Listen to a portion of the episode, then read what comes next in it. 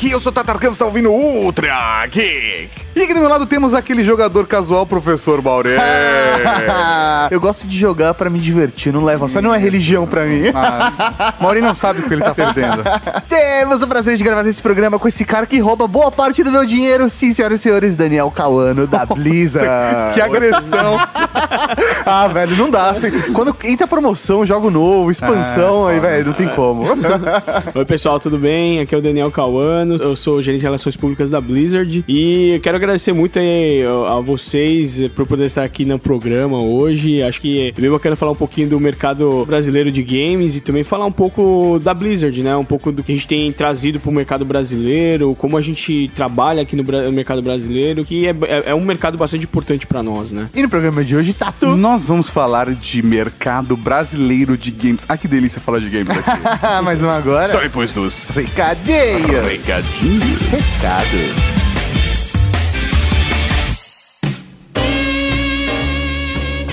Recadinhos do coração. Coração não, caralho. Tá bom, recadinhos. Recadinhos, mano!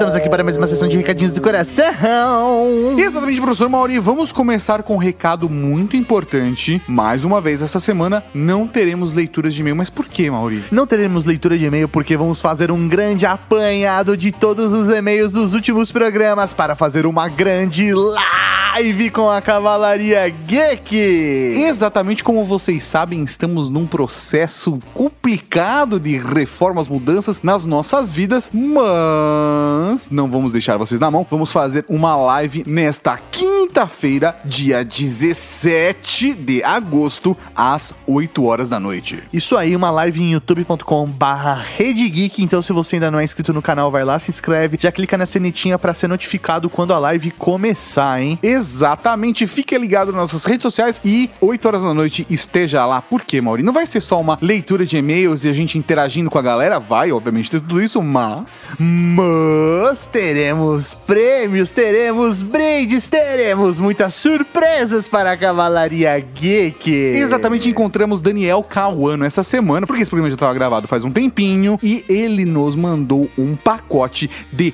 presentes para a Cavalaria Geek. Então nós temos camisetas, bonés, um monte de coisa da Blizzard, livros e até jogos. Sim, vamos dar tudo isso de presente para vocês da Cavalaria Geek, mas só para quem participar da live junto com a gente. Então, além daquele momento bonito, gostoso de participar de uma live da Rede Geek, você ainda pode sair de lá com um presente. Então vai lá, acompanha, será o nosso feedback aos últimos programas, mas não esse, porque esse na semana que vem acho que vai ter leitura de mês, né, Maurício? Ah, por favor. Agora, agora a gente volta. Então não se esqueça, dia 17 às 8 horas da noite em youtube.com.br Geek para a nossa live Coisa Linda de Deus. Esperamos vocês lá. E aí, Tato, o que tem agora, o que tem agora, o que tem agora? Agora tem podcast, podcast, podcast. Podcast.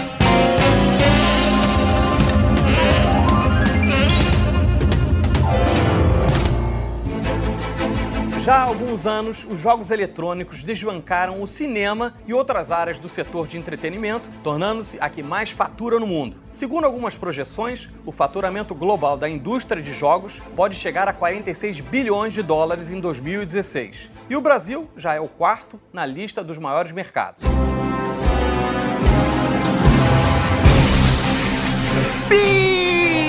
Beleza, estamos aqui hoje para falar de mercado de games no Brasil. De jogos, vamos falar de jogos, professor Então vamos começar com Atari 2600. É não, não, porque a parada é a seguinte, a gente convidou até o Daniel para vir gravar com a gente, porque a gente tem a percepção de quem consome jogos. Justamente. E isso é muito legal. A gente inclusive fez recentemente o Ultra Geek 299 sobre localização de games com o Junior Nanete, que é um voice actor. Olha só. Mas a gente falou falou: Poxa, por que, que a gente não tenta também desenvolver e apresentar um pouco do mercado de jogos pela perspectiva de quem trabalha no mercado de jogos? Boa. Daniel, acho que, sei lá, antes da gente falar do mercado, como você entrou nesse universo? Como você foi parar na Blizzard? Como você entrou nesse mercado porque você ama jogos ou não caiu sem querer? Como foi isso? Eu vim do mercado de eletroeletrônicos, na verdade. Eu trabalhei muitos anos com eletroeletrônicos. E surgiu essa possibilidade de trabalhar com games. É uma coisa que, pra mim, eu sempre busquei, né, trabalhar nesse mercado, porque eu sempre gostei de jogar. Eu go- gostava muito de jogar Counter-Strike na minha época.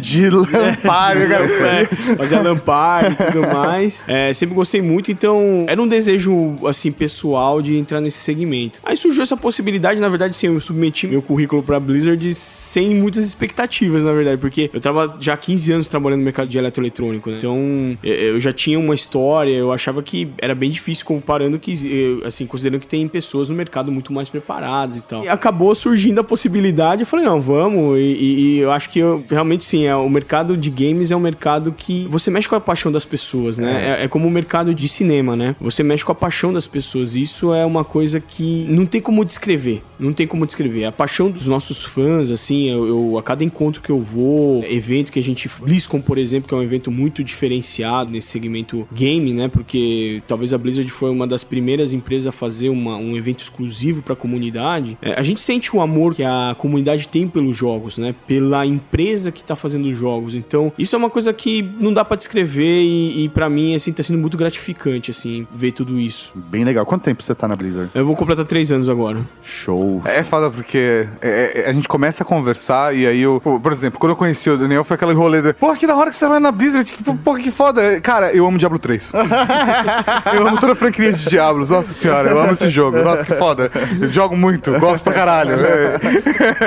então acho que deve ter uma parada dessa mesmo, porque o cara tem um lado do fã dele também, Sim, né? sim. Eu acho que o, o fã de games, ele é um fã diferente porque ele se conecta no jogo, porque ele passa... Se você for pensar bem, um filme de cinema, você vai lá, assiste umas duas horas o filme, duas horas e meia, e depois você se sente preenchido de alguma forma por aquilo que você ama. Mas o game não, o game ele te absorve no ponto de que você vai ficar jogando aquilo lá por horas, né? Você vai ficar muito mais tempo jogando, Sim. olhando aquele universo Se dedicando àquele. se, de- né? se dedicando a alguns jogos, realmente você tem uma dedicação, no caso de Diablo mesmo, o World of Warcraft, então você tem uma dedicação ali porque você faz parte daquele mundo e isso é assim é o que é mais admirável e as pessoas realmente quando chegam pra mim falam, pô, você trabalha na Blizzard, meu, que animal que ele trabalha lá, é muito legal. Então isso é muito bacana. As Isso pessoas é devem achar que você fica jogando o dia inteiro, né? Ah, não, esse é, esse é, esse é recorrente, esse é recorrente. Pô, então, assim, o pessoal que não tá nesse segmento, assim, por exemplo, os pais dos, amigos do meu filho, por exemplo, só assim, pô, você trabalha com games, né? Já olha com aquela cara meio cinza. Você só joga o dia inteiro, né? Então eu falei, não, não é bem assim, é casa de ferreiro, espeto de pau, né? Não, mas assim, você tem que conhecer seus produtos. Sim, Vai sim. me dizer que, sei lá, durante a semana às vezes não rola uma partidinha de Hearthstone. Sim, Ah, claro. vamos, vamos- vamos jogar um contrinho aqui rapidinho de Overwatch. Rola, rola, com certeza. Rola. Assim, a gente, dentro do escritório, assim, a gente pega um tempo do dia, assim, principalmente no final do dia, pra fazer esse tipo de coisa, né? De jogar algum jogo nosso pra poder entender também como funciona, o que a comunidade tá precisando. Porque, obviamente, assim, eu sendo relações públicas da Blizzard, eu acabo recebendo muita pergunta dos fãs, né? Por que não tem isso no jogo e tudo mais? Então, pra gente entender um pouco mais desse universo, a gente vai e joga um pouquinho, tenta buscar informações pra ah, responder adequadamente. Então, tudo isso faz parte do nosso dia a dia também. Então, é importante conhecer os jogos, né? Inclusive Conhecer- das concorrentes, né? Você joga. Só vamos É, ver como que tem que tá. jogar, tem que jogar. Tem que jogar. Não, assim, o, o lance lá dentro, é, inclusive é uma da- dos mandamentos que existe na Blizzard, de você cultivar seu inner geek, né? O, quer dizer, o seu, O seu geek interno. O seu geek interior. A gente tem um lugar lá que você pode jogar jogos de tabuleiro, você pode jogar Magic, né? Porque, é, inclusive, a grande inspiração do Hearthstone, com certeza, é o Magic, né? Porque todos os nossos executivos lá, desenvolvedores, jogavam Magic quando eram mais novos, né? Então, isso foi um- realmente uma das molas propulsoras. E jogar outros jogos também é importante, porque você conhecer o que tá acontecendo no resto do universo gamer, eh, acho que é importante. Então, você tem esses jogos novos que têm surgido, Battlegrounds, que é um jogo de um modo novo, né, que eles estão investindo bastante, que é o Survival. É um negócio que é bem interessante. Os jogos de esporte, obviamente, né? Eu sou fã de FIFA, jogo bastante FIFA, né? Principalmente meu filho e tudo mais. Então eu acho que faz parte do processo de você conhecer mais o, o segmento que você trabalha também, né? Agora, já que você levantou assim os tipos de games, etc, eu queria levantar uma bola. Eu já falei isso pra você, mas vou falar no podcast. Tem uma parada que eu admiro muito na Blizzard, é como a empresa ela não fica presa em um produto só. Eu vejo que ela, ela consegue abrir um leque com vários tipos de, de jogos diferentes.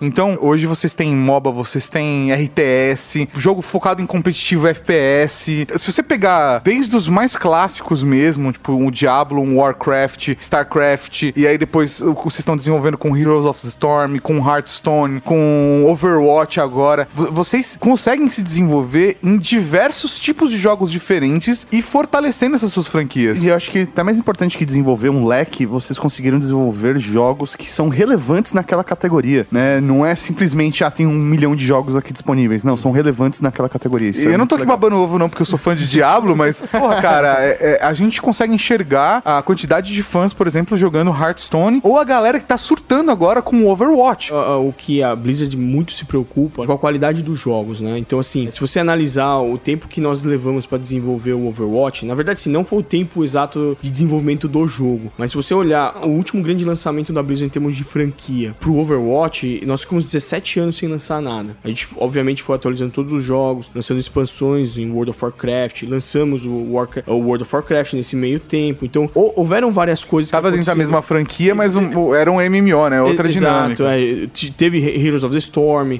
Hearthstone, mas a gente sempre tava dentro daquela franquia Warcraft, ou da- do StarCraft, ou de todas elas, né? No caso do Overwatch, foi realmente uma- um universo novo que foi trabalhado e tudo mais. Então, esse refino que é feito no jogo, ele é muito importante. Inúmeros projetos dentro da Blizzard, ele- eles foram é, começados e foram encerrados, porque internamente, acho que assim, uma das coisas que a gente brinca muito lá dentro é que assim, se não conseguir ao menos fazer com que as pessoas internamente gostem do jogo, provavelmente esse jogo não vai dar muito certo, né? Sim. Porque, é, É, o seu, pessoas que trabalham nisso são público, né? Exato, exatamente. Então é feito essa pesquisa interna de um, de um projeto novo, de repente, e isso, se- se a gente não conseguir chegar num, num consenso de que aquele jogo é bacana, é legal, ele não vai pro mercado. Então, é, esse fato da gente ter hoje jogos em posições assim, como ícones, né, de determinados segmentos, como o caso de, o, do World of Warcraft ou do StarCraft no- no- na questão de RTS, é, é- é esse fato da gente é, buscar muito a qualidade do jogo e sempre atender as necessidades do nosso usuário final, né? Então, esse negócio que a gente sempre fica buscando pra deixar o jogo realmente muito bom e virar realmente uma referência no mercado. A Blizzard, ela está no Brasil há quanto tempo? É, nós estamos assim com o escritório oficialmente no Brasil desde 2011. O escritório que começou com duas pessoas, né? Tinha uma pessoa de marketing, uma pessoa de PR e a, a- de relações públicas, né? Hoje a, a tendência do escritório é realmente expandir. Por quê? Porque você tem, na verdade, sim, boa parte do nosso, da nossa estrutura tá lá fora, tá nos Estados Unidos, né? Então a parte de localização, por exemplo, que é uma das coisas que eu acho que pro mercado brasileiro isso foi muito importante. O fato da Blizzard ter investido muito nessa questão de, de localização dos jogos fez com que esse mercado de localização de jogos crescesse no Brasil. A, a- a partir do momento que a gente começou a fazer e tudo mais, muitas empresas começaram a ver que é- isso era importante pro público brasileiro. Essa parte de localização, então tem, a gente tem um grupo lá de pessoas que trabalham com localização e tem a parte do customer service, que é a parte de atendimento ao cliente, que são feitos por brasileiros nos Estados Unidos. E tem toda a parte do. Da, da É feito nossa- por uma equipe brasileira nos Estados Unidos? Sim, sim. Que da hora, cara. É, então você pode ser atendido com certeza em português. Não, sim, e o que eu acho muito maluco. A não gente sei se fez vo- um atendimento, Sim, não, né? eu já, eu já recebi algumas vezes atendimento, já, já troquei ideia com pessoas de atendimento da Blizzard. E é um atendimento realmente muito bom. Recentemente, inclusive, minha namorada tava jogando e ela, tipo, numa da atualização não rodou. E aí ela não sabia o que, era e era, sei lá, um problema com a placa de vídeo, saca? Ela não precisou falar com ninguém, ela simplesmente entrou lá no atendimento, a galera ajudou ela, passou o driver pra ela e em menos de uma hora já tava tudo resolvido, ela já tava jogando, cara. Sim, Sabe, legal. assim, é um atendimento muito bom mesmo. Sim, então, essa preocupação de a gente manter as pessoas sempre conectadas, sempre com o jogo funcionando. Então, assim, tem as coisas que acontecem é, nessa parte de suporte ao, ao cliente, que tem esse lado realmente da gente olhar o, o- o ecossistema do, do, do- do consumidor pra ver se tá tudo ok. E isso é reportado pro time de desenvolvimento, falando: olha, no Brasil se usa mais algum tipo de placa de vídeo. Então, esse, esse erro pode acontecer e tudo mais, né? E até também o monitoramento de pessoas que usam. é, foge um pouco da, do, do manual do usuário, né?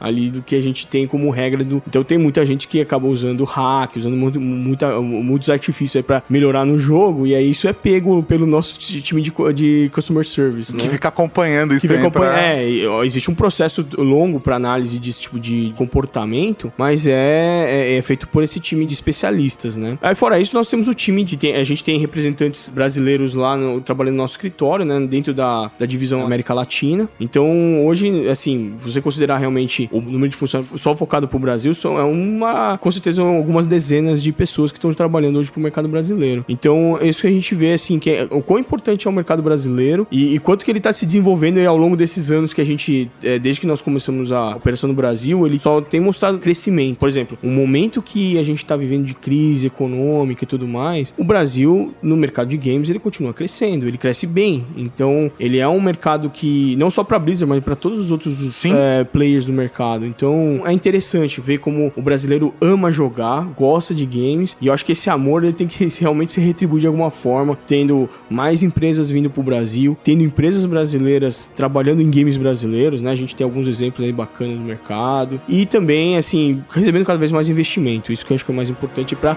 comunidade se sentir abraçada pelos, pelos desenvolvedores de games.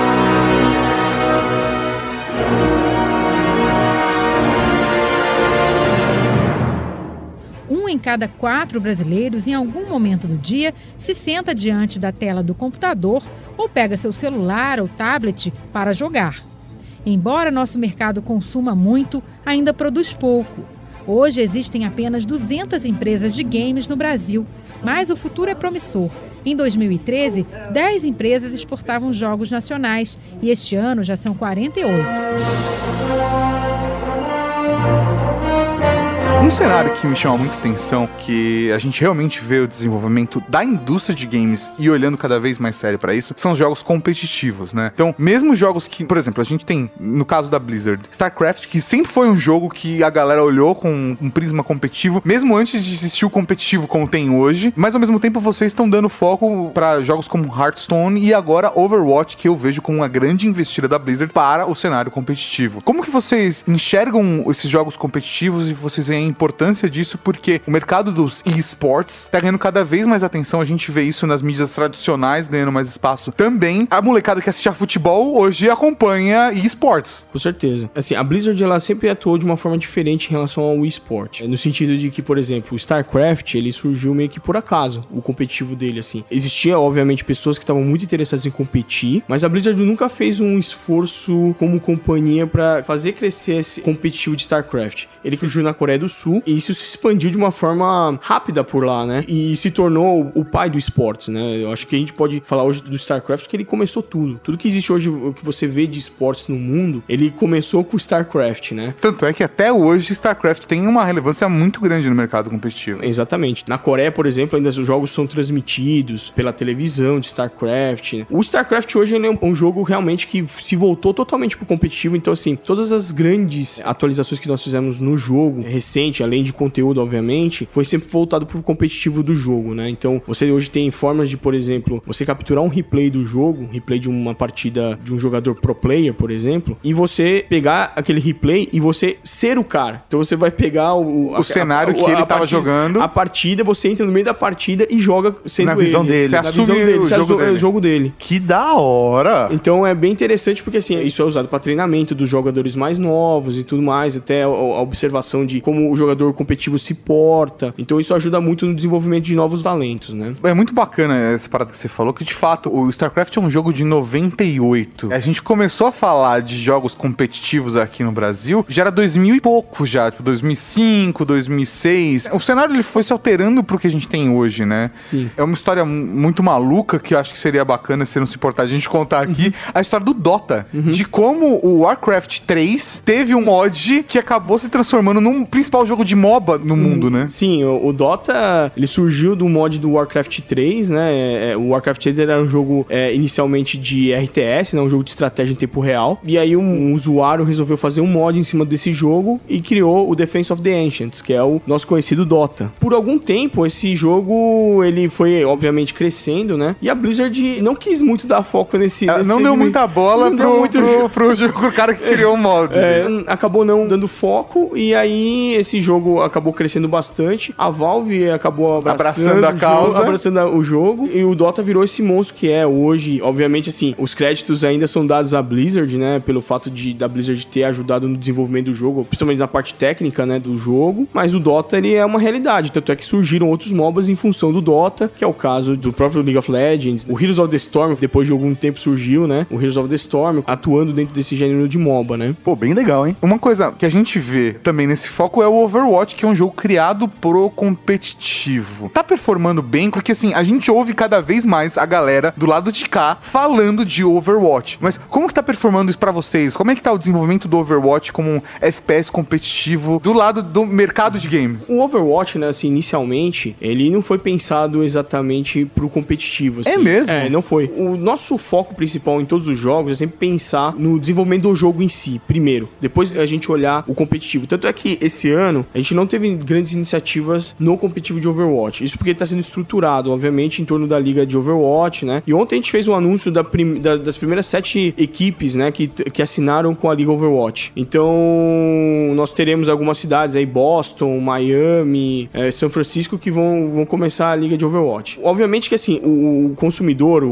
o nosso usuário, ele quer que a Blizzard realmente abrace realmente o, o esporte. A gente tem que sempre lembrar que a parcela dos jogadores competitivos, ele é menor em comparação ao casual. E o casual sempre vai ser importante pra nós, porque, assim, o importante de tudo num jogo é se divertir. Sim. Você vai gastar seu tempo lá pra se divertir. Então, a gente cria modos dentro do jogo pra atender todo tipo de pessoas, tanto no competitivo quanto os, os jogadores casuais, né? E isso tem sido feito muito no Overwatch, né? Então a gente criou, por exemplo, uma coisa que no começo as pessoas falavam assim: ah, a a Blizzard não fez nada no Overwatch de um modo história. Aí quando teve o aniversário do Overwatch, nós fizemos um modo história no Overwatch. assim, uma, uma fase do jogo Sim. que, que você tinha um modo história. Então, assim, é isso que é mais importante. O, o cenário competitivo vai crescer organicamente. Eu acredito que, pela atenção que está sendo dada ao Overwatch, e uma coisa que é importante também, né? O ponto que hoje o esporte é, ele sendo um entretenimento também, porque as pessoas não necessariamente jogam, mas gostam de assistir. É como algumas pessoas assistem futebol ou vôlei. Elas não necessariamente praticam, mas apreciam o espetáculo. Sim. E é isso que tá acontecendo com o esporte hoje. O cara acho que até joga, mas assim, ele joga de uma forma casual, mas ele consome o jogo como ele consumiria um esporte na televisão antes. né? Sim, exatamente. Igual, por exemplo, no, no exemplo de Hearthstone, tem várias pessoas que assistem as transmissões da Copa América, por exemplo, que é a nossa principal iniciativa na região em termos de esporte, e não jogam o jogo. Caramba, olha. Porque, porque gostam de assistir. É como se fosse um, uma- um torneio de pôquer ou outros jogos aí que. Badminton. É.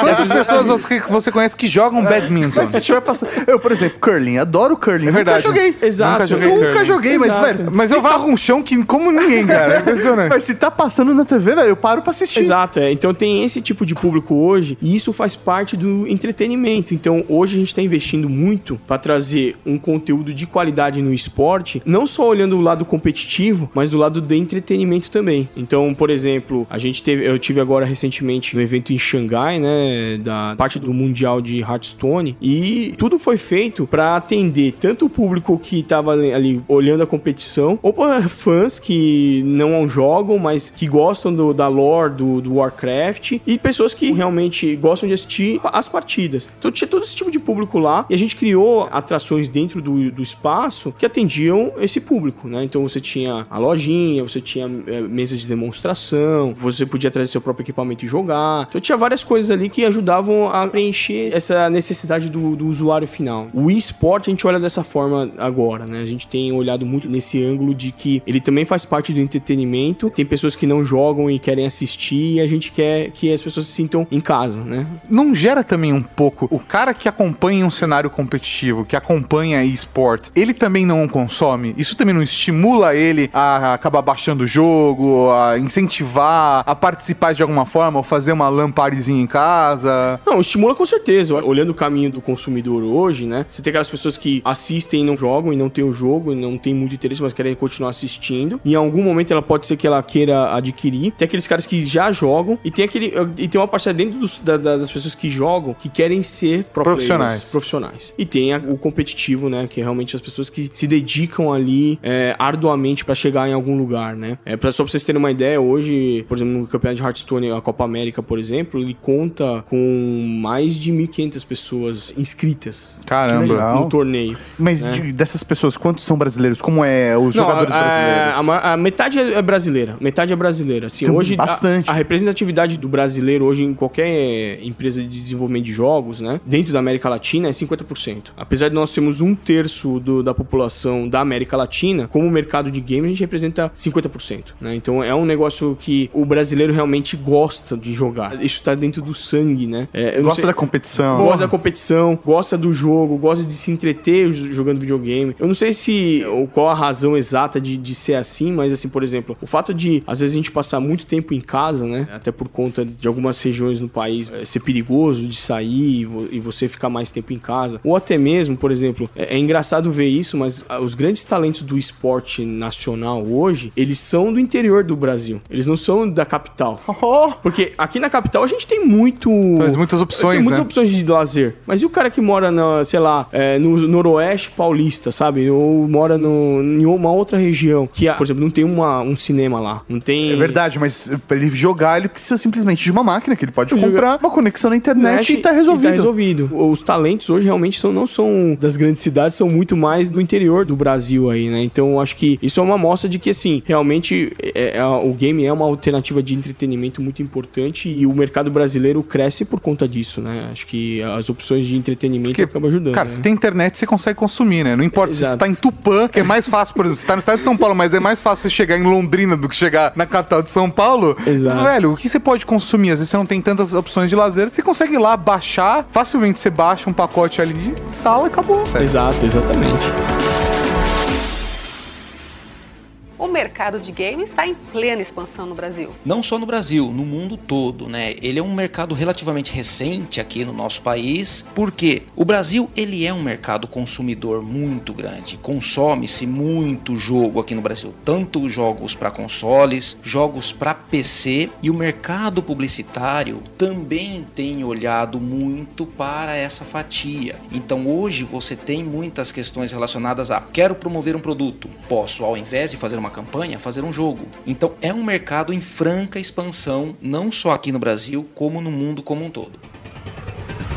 Na minha infância, nos anos 90, boa parte dos meus jogos vinham do Paraguai. É isso, vinha do Paraguai. Eu tinha, meu, meu é um Mega jeito sutil Drive... de falar, Maurinho. Eu tinha, eu tinha o Mega Drive, eu tinha alguns jogos originais, mas eu tinha jogos piratas e assim, na verdade eu nem tinha noção de que era pirata. Meus pais acabavam comprando porque era mais barato e tudo mais. Sempre uma tia gorda pro Paraguai trazia, esse tipo de com, coisa. aquele- com aquela blusa de viscose. É, isso aí. É, não, é que acho que o mercado brasileiro de games, ele realmente começou meio underground, né? Sim. Assim, todo mundo acho que tem uma história pra contar quando se começou a, a se pensar em videogame, né? Depois do Atari 2600, né? Você teve aquela geração dos consoles 8 bits, né? Então, ah, falar de Master System, falar de Nintendo 8 bits e tudo mais. E isso E vinha todos os seus genéricos da Gradiente, Exato. todas as empresas que, Panasonic. que rodavam, inclusive, jogos do Nintendinho. É, e quem eu acho que também, um dos lugares que fomentava-se muito nessa época, né, um mercado que era, digamos, paralelo também, era o MSX, né? O MSX, que pra quem tinha MSX, se comprava o drive lá de disquete, bom, eu cheguei a usar a fita, a fita cassete, né? Sim. Nossa, a fita cassete era uma terrível, né? Porque você tinha que colocar no volume certo e tudo mais, né? E o MSX, ele tinha, quando entrou o drive, principalmente o drive de 3,5, eu lembro de ir em lojas no centro de São Paulo, que você gravava, então você comprava os disquetes, levava os disquetes na loja, E eles gravavam ele gravava você, ele pagava e você comprava. Saía de lá com Saía- um Doom. É, saía com, é, com vários jogos ali de MSX, né? Onde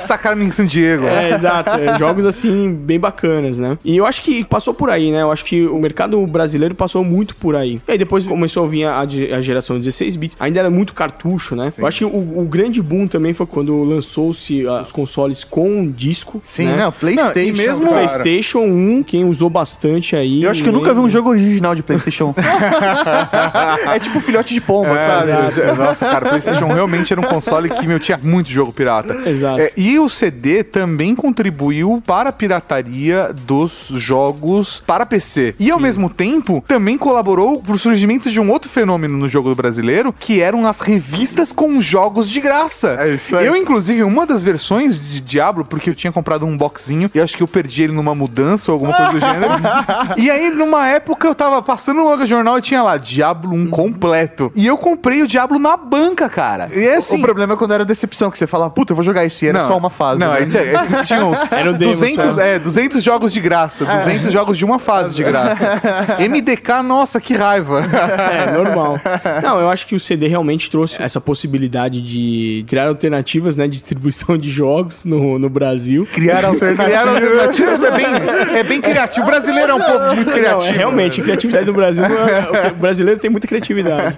E aí, e eu, eu acho que a, a questão de você, no PC principalmente, isso ajudou. Só que aí, por outro lado, o PC também foi o primeiro, foi talvez uma das primeiras plataformas a adotar o online, né, o modo online de você jogar, né. Então, pra quem pegou a época do CS, né, do Counter-Strike 1.6, que já se jogava online e tudo, isso começou a mudar muito. Você precisava de ter uma chave do Half-Life original pra poder jogar. É porque aí a, a- a Valve criou Steam, que mudou um pouco a, a parada do jogo. Como vocês fizeram também no final do Diablo 1, começo do Diablo 2, também surgiu a Baronet. É, exato. E eu acho que aí, associando essas plataformas online, você acaba fortalecendo a plataforma e ao mesmo tempo exigindo que o cara compre uma cópia legal do jogo. né? Exatamente. Então, isso acabou criando essas possibilidades de você travar um pouco essas alternativas de distribuição de jogos, né? As alternativas criativas. Divas, é, exatamente. outra, é, o surgimento do PlayStation 2, principalmente depois do 3, acho que isso proibiu totalmente a pirataria no, no Brasil, né? Então, a pirataria de um modo geral. Então, as pessoas começaram a se acostumar muito com a distribuição digital dos jogos e você adquirir os jogos originais para poder jogar online. Esse é o ponto que hoje o mercado brasileiro está. Não vejo muito essa distribuição alternativa mais, né? Com tanta frequência como existia antigamente. É, a gente continua vendo, obviamente, ainda a distribuição vinda de fora. Pessoas que vão viajar para o Paraguai, viajar para os Estados Unidos e trazem o jogo de fora, por umas Ah, questões de acessibilidade. Mas hoje, se você olhar pro câmbio e por quanto custa o jogo no Brasil, dependendo da época do ano, não da época do ano, mas assim, às vezes você vai lá no determinado revendedor online e ele tem um cupom de desconto de 10%. Isso já pagou o teu IOF e te pagou a conversão. É. Então, às vezes não vale muito mais a pena hoje você comprar um jogo lá fora. Os premiums hoje nos Estados Unidos estão custando 60 dólares, né? Se você fazer uma conversão, e hoje o premium no Brasil custa 199, 210. 220. Então tá nessa faixa, não sei se vale a pena você realmente trazer de fora. A não ser que seja uma, uma barganha mesmo, mas... Então eu acho que tudo isso acaba fortalecendo o ecossistema no Brasil. Então você vê muitos revendedores, varejistas hoje trabalhando com jogos oficiais. Você tem hoje uma, uma distribuição consistente de jogos no formato digital com forma de pagamentos que atende o brasileiro, né? Que isso é importante. Até Então, boleto hoje, né, boleto, cara? aceita boleto. Que é uma, que, quem não sabe, mas boleto é uma forma de pagamento brasileira, né? Exato. E celular, né? Hoje você pode comprar jogos. Hoje você tem é, algumas distribuidoras aí que vendem o PIN pelo celular. Então você vai lá, digita no- no- na sua operadora lá um determinado código e você compra aquilo lá com- usando créditos do celular, né? Ou até mesmo no mercado hoje, tem vários sistemas de distribuição que você compra O cardzinho. o cardzinho, é. né? E isso é representativo pro mercado? Bastante, bastante. Porque essa é a, me- a, a forma mais fácil de você adquirir ou o crédito do jogo ou o próprio jogo, né? Porque você não precisa de, de um cartão de crédito. Você não precisa de um cartão de crédito, você não precisa é, ter conta bancária, bancária. porque pra pagar boleto você tem que, é, pelo menos tem que imprimir a parada. Você você vai no mercado, É. paga lá com, sei lá, 40 reais, você já sai lá com 40 reais em crédito, que você entra no computador e digita e acabou, né? E, e também tem uma questão, o boleto, ele tem uma compensação, né? Ele leva de um, um dia, pelo menos, pra compensar. E o cartão de crédito também, ele leva alguma- alguns minutos ou algumas horas pra ser recompensado. Então, no caso do Pousa... Mas a gente sabe quais bancos demoram uma hora. Eu tô ligado em vocês, tá? Banco bom é rapidinho, viu? Pousa Card, por exemplo, que é esses cartões pré-pago, você compra, vai na loja, compra, vai no balcão lá do, do, do supermercado ou da livraria, compra e vai, vai pra casa, raspa, tá lá o código funcionando 100%. E- Mas não aumenta o índice de roubo? Então, Como que é? existe um roubo muito grande nas lojas, né, de cartões pré-pago, né? Mas é Só meio que- idiota, né? É, só que a pessoa não sabe que tem que ativar na, no caixa. Ah, o caixa Ele ativa ativa. o código. É. Está escrito no cartão, inclusive. Esse Ah, cartão aí, velho. só pode ser ativo no caixa. E o cara roubou o cartão, raspou, digitou e não tá funcionando. Exatamente, a pessoa pega, vai na, na loja, aí pega o cartão porque tá lá, né? Porque você não tem nenhuma trava no cartão, É né? isso aí. Você fala assim, nossa, não tem nada, vou pegar, né?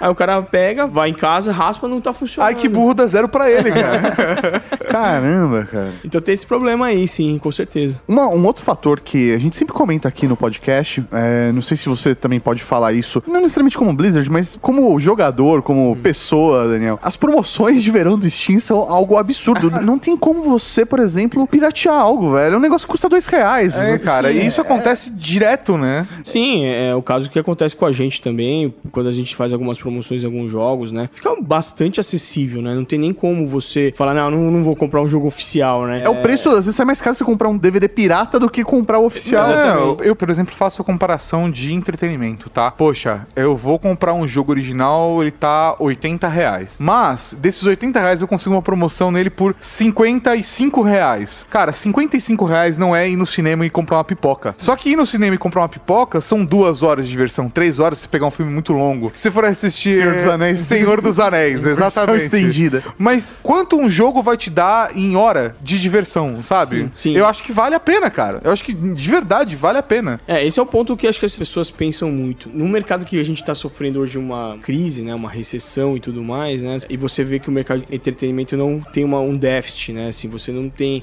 é, ninguém falando que no cinema, por exemplo, as produções que estão que sendo lançadas estão tendo problemas de desempenho, né. Eu acho que a última coisa que o brasileiro deixa de fazer é se entreter. É. Então, tipo, dentro desse escopo de entretenimento tem várias coisas. Você pode ir no parque, passear, você pode tomar um sorvete. tomar um sorvete ainda custa um pouco, mas.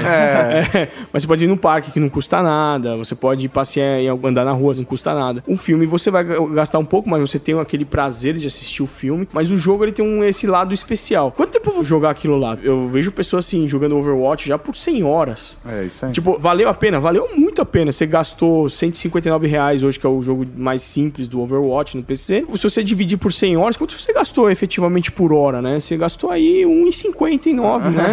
Por hora. Pô, Pô, nem tá- no tá fliperama antigamente você gastava isso. E sem contar, cara, os fenômenos free to play, né? Todas as desenvolvedoras eu vejo, pelo menos as grandes desenvolvedoras, eu vejo se preocupando em ter algum tipo de plataforma free to play, seja no mobile ou até mesmo no PC, cara. O, o Hearthstone, por exemplo, não custa nada pra você jogar. Sim. Ou um Heroes of the Storm É, também não e custa nada pra jogar. E não depende de você, assim, você não precisa comprar nada no jogo pra você ser bom no jogo, né? É, esse é um ponto que acho que do free to play que é importante. Com certeza. É. Um free to play bom, bem feito. É, não, você não precisa ficar gastando dinheiro pra ser bom. Tem alguns jogos aí no mercado que pra você se desenvolver no jogo, você precisa necessariamente em- desembolsar alguma coisa. No caso de Hearthstone, por exemplo, se você não desembolsa nada, você vai levar um tempo maior pra você conseguir aquilo que você precisa. Mas você consegue. Eu vejo muitos é, geradores de conteúdos aí que fazem isso com destreza até. Jogam o jogo sem botar um tostão no jogo e continuam. E vai se desenvolvendo. E, e tá jogando no nível alto. E o, o Heroes of the Storm também. Você pode jogar, se divertir com o jogo e necessariamente você não ter comprado absolutamente nenhum herói naquele momento, entendeu? Então, eu acho que isso é, é importante. Pra Blizzard, pelo menos, assim, o, tudo que é cosmético, né, é vendido. Então você tem. E que faz muito sentido. É, então você Pô, pode comprar uma skin e tudo mais, você compra. Mas o resto do jogo não pode mudar por conta de você ter uma skin diferente ou de um armamento, qualquer coisa assim. Então, É isso que a gente não quer fazer essa diferenciação de quem paga e quem não paga num jogo free to play. É, até mesmo nos jogos pagos, al- algumas coisas de maquiagem é natural que acaba chamando a atenção, mas é pra pegar o cara que é fã mesmo. E- Exato. E, eu aceito isso, saca? não, não, sério, eu aceito isso, cara. É, eu tô perdendo a cabeça com Rocket League porque eles estão com chapéuzinhos do Rick Rick Morty. Morty, isso, cara. É isso aí. Não, ontem a gente tava discutindo, a gente fez uma lampare pra jogar Diablo e eu tava discutindo mascotes com a galera. E eu fiquei com raiva porque tinha gente que tinha mascotes mais legais que o meu, tipo o Rafa, sabe? E ele conquistou no jogo. Eu, eu conquistei meu mascote graças ao, ao Necromancer. Então, assim, né? é, Porra, é difícil isso, sabe? Você vai competir a moldura do retrato? É difícil, cara. Mas, ao mesmo tempo, velho, isso é uma personalização que pro cara que é fã e muito fã, vale a pena, cara, sabe? Comprar um carrinho diferente no Rocket League. Ou ter uma skin diferente no Counter-Strike. É, exatamente, no- cara. Ou no Team Fortress 2, ou uma moldura no Diablo, saca? Eu acho que aí vai de cada um. Exatamente. O Brasil faz parte do grupo de Latam que tem tido um crescimento ano a ano é, extremamente expressivo. É, o mercado de jogos no mundo inteiro é um mercado de 102 bilhões de dólares, né? O Brasil, só o Brasil estamos na faixa de 2 a 3 bilhões de dólares. É, eu gosto de falar muito do mercado mobile, porque hoje o mobile ainda é um mercado que tem crescido com bastante é, expressão. O número de celulares e pessoas que têm acesso a celular, é, ele ultrapassa em muito o número de pessoas que têm computador e até mesmo certamente console de jogos. Daniel, você não precisa falar em números, em dinheiros, bancos imobiliários, golpinhos, mas o que o Brasil hoje representa. Cara, é comunista! Depois, quando usou ele de comunista, as pessoas vêm me criticar. É, eu, eu quero mais comentários comunistas aqui no podcast? O que, que o mercado brasileiro, o que ele representa hoje pra Blizzard? Sei lá, ele é primeiro, segundo, terceiro, quarto, quinto, vigésimo mercado pra Blizzard? Como que é isso? Eu não tenho exatamente um número assim para exemplificar, mas eu acredito que o fato de nós termos aí hoje equipes de localização específica para português do Brasil, né? Porque existe uma grande diferença do português de Portugal, né? E a gente não tem uma equipe para português de Portugal. Apesar de que assim, o português de Portugal acaba atendendo outros países, por exemplo, que falam a língua portuguesa, que não é o brasileiro. Então, isso que é da hora, É. né, mano? Porque quando você faz a localização só pro Brasil, é só pro Brasil. É só- é, Sei lá, espanhol você ainda consegue distribuir pra outros países, mas não, português do Brasil é só Brasil. Só Brasil. Então, o fato da gente ter hoje um ponto como esse, né, de você fazer uma localização, de você ter equipes em português brasileiro também atendendo o usuário, eu acredito que isso mostra o quanto importante é o mercado brasileiro e o quanto potencial ele tem para que a gente continue investindo. O Brasil tem 200 milhões, é mais de 200 milhões de habitantes, né? Se você olhar o número de jogadores que tem no Brasil hoje, considerando o casual, aí ele bate hoje nos 60. É, algumas pesquisas aí que foram divulgadas recentemente. Então, você tem ainda uma oportunidade aí de 140 milhões, né? Eu acredito que a pessoa que, independente da idade, ela pode jogar. Eu acho que isso que é o, é o grande negócio, né? Hoje, por exemplo, você vê um exemplo aí de Clash Royale, você tem pessoas que têm mais de 60 anos jogando Clash Royale, até crianças de 7, 8 anos jogando Clash Royale. então você tem um negócio hoje, é muito abrangente, né? Então esse é o ponto. Acho que a gente tem hoje uma possibilidade de ampliar. A Blizzard está trabalhando isso para ampliar, né? A- inclusive a oferta de plataforma. Então hoje a gente tem o Hearthstone que tá no móvel, né? Então você pode jogar no tablet, no smartphone e no PC. Overwatch que você joga nos dois consoles e o PC. O Diablo que você joga no PC e também nos dois consoles. Então a gente tá querendo realmente ampliar essa oferta de jogos para atingir todo mundo, porque invariavelmente assim, a Blizzard sempre foi uma empresa que focou bastante em PC, né? Sempre foi. Esse é o nosso DNA, né? O PC sempre fez parte do nosso desenvolvimento, né? Mas hoje por conta de a gente querer atingir cada vez mais o público, outros públicos, né, outras pessoas, a gente também tem feito jogos para console, né? Então, o caso de Diablo, o caso de Overwatch, né? Ou de plataformas móveis como Hearthstone. É, Eu acho que o mercado brasileiro tem esse potencial. Imagina, se a gente faz um jogo para aparelho móvel, no Brasil você tem mais de 100 milhões de linhas. Sim. Né? Eu, quer dizer, acho que tem mais, tem mais linha telefônica do que, do que Sim, é população, isso. né? É isso aí. E você vê que as empresas de, que fazem jogos para mobile estão investindo pesado no mercado brasileiro, né? Então isso é um atrativo. Nenhum país do mundo tem essa, esse perfil, como é o brasileiro, né? De consumir como o brasileiro consome. E aí o fato de a gente ter um escritório no Brasil também, isso ajuda muito a trazer essa realidade. Obviamente que tudo que a gente vive aqui no Brasil, a gente passa pro pessoal lá fora. Fala assim, olha, pô, a gente precisa pensar nisso. Precisamos pensar em novas formas de monetização do jogo, assim. Por exemplo, ah, é, monetização no sentido assim, formas de pagamento, né? Então, boleto. É importantíssimo ter boleto no Brasil. Sim. Pô, é, Com você- 5% É. de desconto ainda. Cartão de crédito nacional, porque aqui tem esse negócio de crédito, cartão de crédito nacional. Como é que você explica isso pro, pro, pros, pros americanos que existe um cartão de crédito nacional? Não é Só só cartão de funciona no É, Brasil. funciona isso no Brasil. Boleto. Como é que Como se funciona isso pro brasileiro, É. que já chegou em Miami e o cartão de crédito dele não funciona. Exatamente. E ele não tem como acessar o dinheiro dele. Exato. Porra. Exato. É toda essa realidade que nós temos no Brasil e que a gente tá de olho muito nisso, né? De cada vez mais, né, ampliar essa oferta, né? Então, trazer os, os cartões pré-pagos foi uma iniciativa que a gente começou no passado e tem dado muito certo pro mercado brasileiro, né? Hoje tem mudado as plataformas de pagamento para ajudar o, o brasileiro a comprar mais de maneira mais fácil, né? Então, acho que tudo isso faz parte desse processo, né? De investir no mercado brasileiro. E aqui no Brasil, na visão né, da, da marca, o governo ele ajuda, atrapalha. Ajuda. Ah, é, Maurício. Aí você fez uma pergunta que, assim, Comunista! pra qualquer segmento, você vai ver que não ajuda. nunca ajuda. O governo nunca ajuda. eu, eu ouvi uma parada, eu quero saber se é verdade. O jogo no Brasil paga imposto como se fosse jogo de azar? Exatamente. É, Quer dizer, eu pago imposto como se eu fosse um bingo. É isso. Exatamente. O jogo que eu tô É pagando. como você é, é como você tivesse pagando por um é, jogo de azar mesmo, jogo de carta, qualquer coisa desse sentido. Ele é, é tratado como um jogo de azar. Não é tratado, por exemplo, como um entretenimento, como ir no cinema. Não é o mesmo imposto de um Não. cinema ou teatro Não. que, que tem desenvolvimento cultural junto. Não, é? Não, não é, não é. E isso tá mudando, na verdade, porque é, eu acho que as pessoas começaram a realizar, principalmente os nossos políticos né, em Brasília, é, começaram a ver que o, o game não é isso, né? Até porque existem hoje fomen o, assim, o governo tem tentado fomentar o mercado de desenvolvimento de games no Brasil, né? Acho que, se não me engano, na última Big teve até um anúncio de um órgão governamental de investimento, de fazer como se fosse realmente O Mancini da vida. Exato, de, de você ter um fundo de investimento aí e, e que as empresas de, de desenvolvimento de games no Brasil teriam aí até um milhão de reais pra captar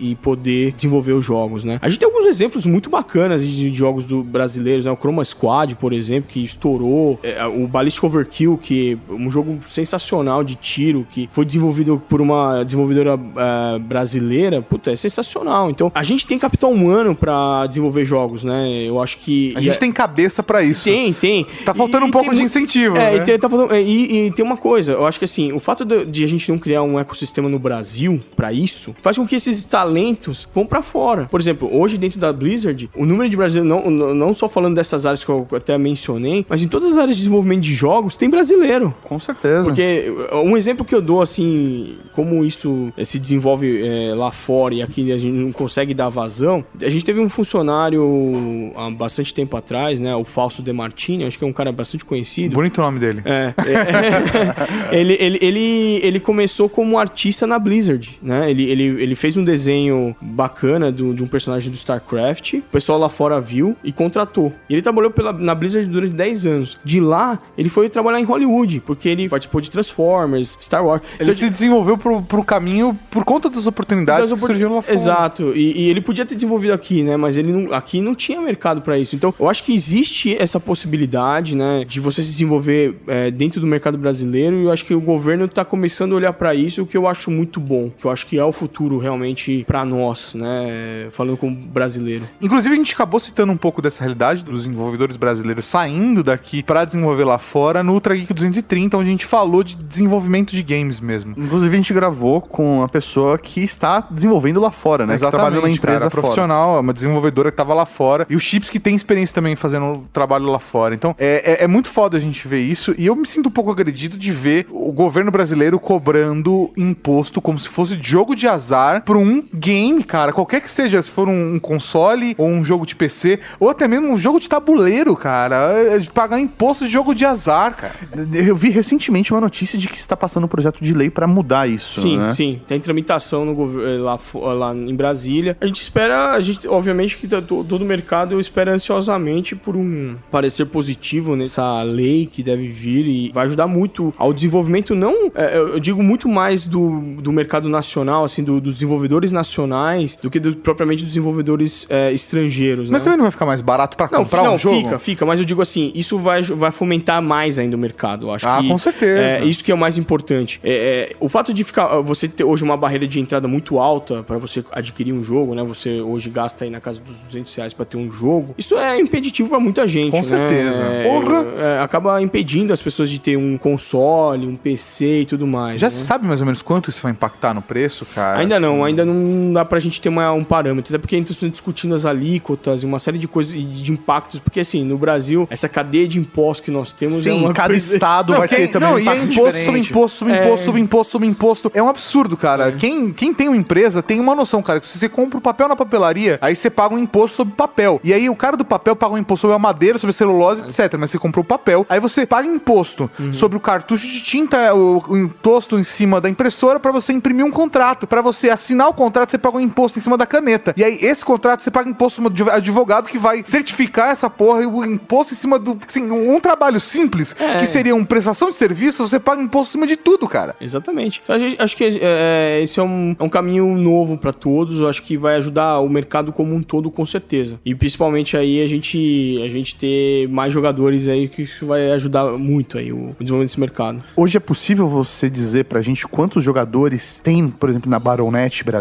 Ou tem muito jogador brasileiro que joga na Battle.net gringa? Como que é isso? Não, hoje a Battle.net, ela tá... Como a gente tem servidores no Brasil, né? Uma coisa que isso é muito importante, até falando até do- da questão do aspecto de investimento no país, né? O fato de a gente ter hoje servidores locais ajuda muito a experiência do jogador. Muito. É, então, hoje você tem latência baixa no, em Diablo. Pra quem já jogou Diablo há muito tempo... Nossa, é, a latência era absurda. Não, cara, agora é, agora é numa boa. Porque É, é. antes, não, muita gente fazia Se joga- Porque pelo local. jo- passar pelo servidor era uma coisa muito difícil. Isso, exato. Valia mais a pena você chamar seu amigo de Santo André, ele pegar o carro, CPU. colocar, ou chamar, pedir pro pai, colocar CPU, monitor, mouse e teclado no banco de trás e cruzar uma cidade pra plugar todo mundo numa mesma mesa e aí uma mãe paga pizza e todo mundo faz o rolê, do que ter que jogar online. Exato. Agora, cara, tá todo mundo na mesma sala passando pelo servidor. Exato. Então, um ponto que é importante, né, pro, pra experiência do jogador brasileiro e que agora ele não tem que mais ter uma conta Battle.net é, lá fora. Ele pode ter uma conta aqui tranquilo. A gente não tem um número, assim, que a gente possa falar hoje, mas assim, imagina que hoje a- o grupo Activision Blizzard, ele tem milhões de jogadores, né, assim, conectados, né. Pra vocês terem uma ideia, o número de usuários mensais únicos, né, por mês, ele chega no número da- do Netflix.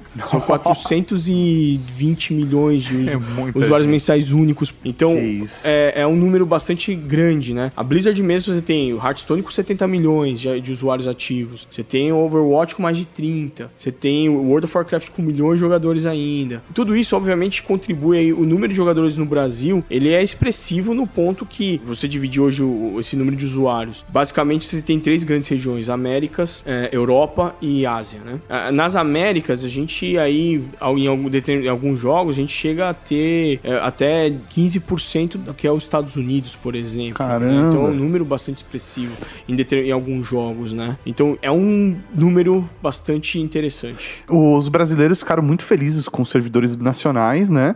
Mas quem ficou feliz de verdade foram os jogadores estrangeiros, né? Porque brasileiro, velho, é, foda. cara.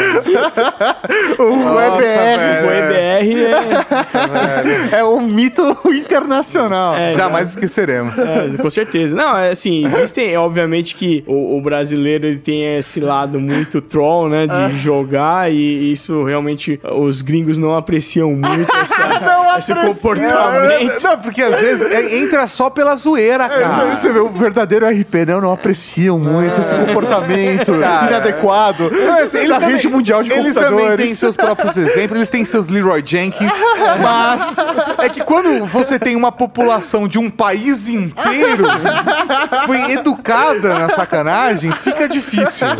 É, a gente tem, assim, essa esse comportamento do Brasil é tão peculiar, né? Que, por exemplo, no, no Hearthstone a gente tem uma, tinha uma carta lá que a gente fez meio comemorativa que ele era um código binário e esse código dava, colocava Rue Rue. Você vê? Então, tipo, é, é realmente assim, a gente até é, mostra esse lado Rue do brasileiro e, aí, tipo, é uma forma da gente homenagear o, o- esse, esse, esse comportamento do brasileiro e que acho que no fundo ninguém, assim, pelo menos na Blizzard, assim, é- isso não é tão mal visto, assim, né? Eu acho que. É uma especificidade do povo É, brasileiro. é uma né? especificidade, é. E, e assim como os mexicanos têm uma, uma particularidade, os chineses, os coreanos. Então, todo mundo tem um lado aí que também gosta, mas o brasileiro realmente é campeão. O rolê da- é, em trollar, né? brasileiro é o campeão da zoeira.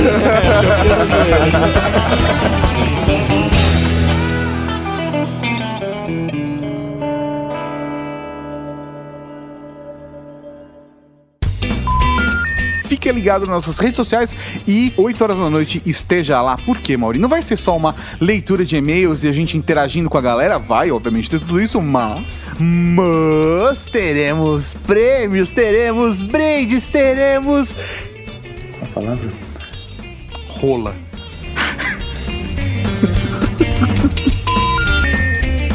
Você acabou de ouvir o Ultra Kick.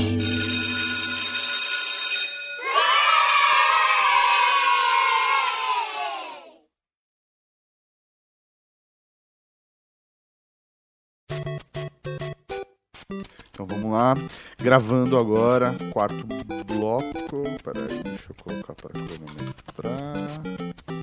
Uma pergunta só rapidinho. É, você sabe se tem problema de utilizar a trilha sonora dos jogos da Blizzard no, no podcast? Não, não tem problema não. Beleza. Tá gravado, hein? Gravado.